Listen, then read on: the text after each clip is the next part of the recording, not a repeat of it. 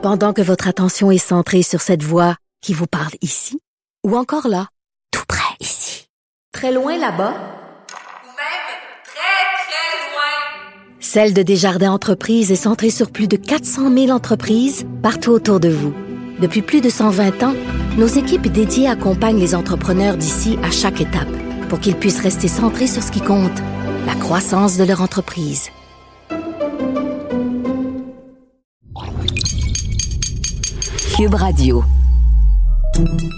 Salut, c'est Charles Tran avec l'équipe dans 5 minutes. On s'intéresse aux sciences, à l'histoire et à l'actualité. Aujourd'hui, on parle de sommeil. On passe un tiers de notre vie à dormir. Pourquoi? On imagine que c'est bon pour la santé, mais en quoi est-ce que c'est bon? Qu'est-ce qu'on comprend scientifiquement aujourd'hui du sommeil? Et pourquoi est-ce qu'on ne pourrait pas rester éveillé indéfiniment? Voici Élise Jeté. Notre capacité à effectuer des tâches et à prendre des décisions est grandement diminuée par le manque de sommeil. Personnellement, depuis que j'ai dépassé la trentaine, si je ne dors pas plus de 5 heures par nuit, il y a des chances que je sois la pire version de moi-même pour toute la journée. Je vous déconseille de me taquiner. Mais ce ne sont pas seulement les humains qui dépendent du sommeil. Même les animaux et les oiseaux qui volent continuellement pendant des mois doivent se reposer. Mais pourquoi dormir? Le magazine de Scientist utilise l'exemple de l'abeille. Les abeilles ont besoin d'autant de sommeil que nous. Si on les force à être éveillées la nuit, elles sont gravement affectées. L'abeille communique à l'aide d'une danse précise qui ressemble un peu à une charade. C'est comme ça qu'elle indique aux autres abeilles où trouver de la nourriture. Si l'abeille a mal dormi, ses mouvements sont moins précis et par conséquent, elle donne de mauvaises directions le GPS est brisé. Si vous faites la fête toute la nuit au lieu de dormir, le lendemain, vous allez être moins réactif et vous allez avoir plus de mal à jouer à un jeu qui nécessite de réfléchir, de résoudre, de comprendre. Vous êtes comme l'abeille qui n'est plus capable de faire sa danse. Même les oiseaux qui passent des semaines ou des mois à voler en continu ne peuvent pas se passer de sommeil. Des chercheurs ont installé des enregistreurs d'ondes cérébrales portables sur de grandes frégates pour confirmer la croyance commune selon laquelle les oiseaux peuvent dormir en volant. Eh bien, les oiseaux faisaient de multiples siestes très courtes d'environ 12 secondes pour un total de 41 minutes par jour et ils dormaient généralement avec seulement la moitié du cerveau à la fois. Ce serait le fun de pouvoir dormir à moitié chez les humains aussi, on pourrait accomplir tellement de choses. Et de retour sur la terre ferme, les oiseaux récupéraient. Ils dormaient plus de 12 heures par jour. Les scientifiques pensent que tous les animaux dotés d'un système nerveux central doivent dormir, mais pas seulement ceux-ci. Même les méduses, qui ont un système nerveux simple et diffus et qui n'ont pas de cerveau, entrent dans un état de sommeil la nuit et deviennent somnolents le lendemain si leur repos a été dérangé. Autrefois, on pensait qu'une sorte de toxine s'accumulait dans le cerveau pendant nos heures d'éveil et que la seule façon de s'en débarrasser, c'était de dormir.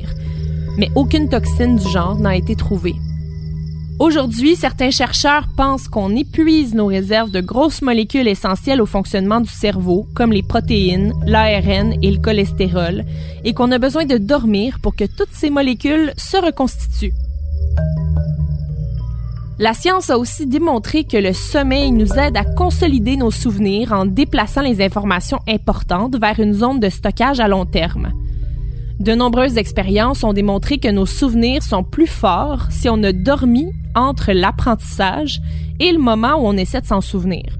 Ce n'est pas une mauvaise information à connaître si on songe à entrecouper de siestes des séances d'études, par exemple. Le sommeil joue aussi un rôle sur les synapses, les connexions entre nos neurones. Ces connexions-là deviennent plus fortes au fur et à mesure qu'on retient des informations. Plus on retient des informations dans une journée, plus la création de nos nouvelles connexions, le renforcement de nos synapses, nous coûte cher en énergie. C'est plus fatigant. Quelle que soit la raison pour laquelle on doit dormir, on sait que c'est très important pour notre bien-être. On se sent jamais bien quand ça fait trop longtemps qu'on a dormi.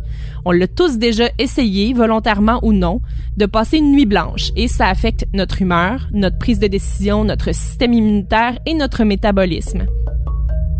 Un sommeil insuffisant est un facteur de risque d'obésité, de diabète de type 2 et de nombreuses affections mentales et neurologiques comme la maladie d'Alzheimer, la schizophrénie, la dépression et le trouble bipolaire. On a tous déjà entendu qu'on a besoin de 8 heures de sommeil par nuit, mais il semble que 7 heures ce soit suffisant pour la plupart des gens. Certaines personnes prétendent s'en sortir avec beaucoup moins d'heures de sommeil que tout le monde, et ces personnes sont probablement habituées à leur carence en sommeil. Faire une sieste, ça peut améliorer notre vigilance, mais une nuit de sommeil complète, c'est bien meilleur parce que tous les cycles de sommeil ont un effet sur le métabolisme. Durant les années 80, des études ont montré que des chiots mouraient si on les empêchait de dormir durant 4 à 6 jours. Chez les rats, ça prenait 2 à 4 semaines. En Chine, un homme est mort en février 2011 après avoir passé 72 heures devant son ordinateur sans dormir.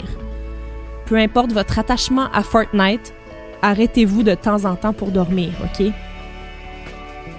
Des petits trucs pour bien dormir, se coucher et se lever à la même heure tous les jours dans une pièce fraîche mais pas froide. Baissez l'intensité de vos lumières avant de vous coucher parce que la lumière supprime la sécrétion de mélatonine, qui est une hormone qui nous rend somnolents. Évitez la lumière bleue des téléphones et des ordinateurs portables avant de vous coucher. La télévision n'est pas si mal si vous êtes à une bonne distance. Évitez l'alcool, c'est un sédatif et la sédation, ce n'est pas du sommeil.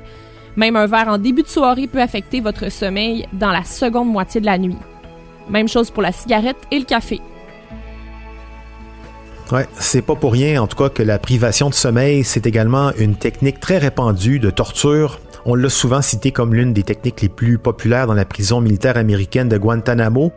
Plus récemment, Alexei Navalny, l'opposant russe de Vladimir Poutine emprisonné, se disait par l'entremise de ses proches, lui aussi soumis aux techniques de torture par privation de sommeil. Pour certains qui trouvent que la vie est trop courte et qu'on passe trop de temps à dormir et que c'est bien dommage, on peut peut-être se consoler en se disant que la privation de sommeil sur le long terme, ben c'est ça, ça raccourcit la durée de la vie. Hein? Euh, on peut pas l'éviter. Aussi bien en profiter, il n'y a pas grand-chose de plus satisfaisant en plus qu'un réveil avec la sensation d'avoir bien dormi. Merci, Élie Jeté. C'était en cinq minutes.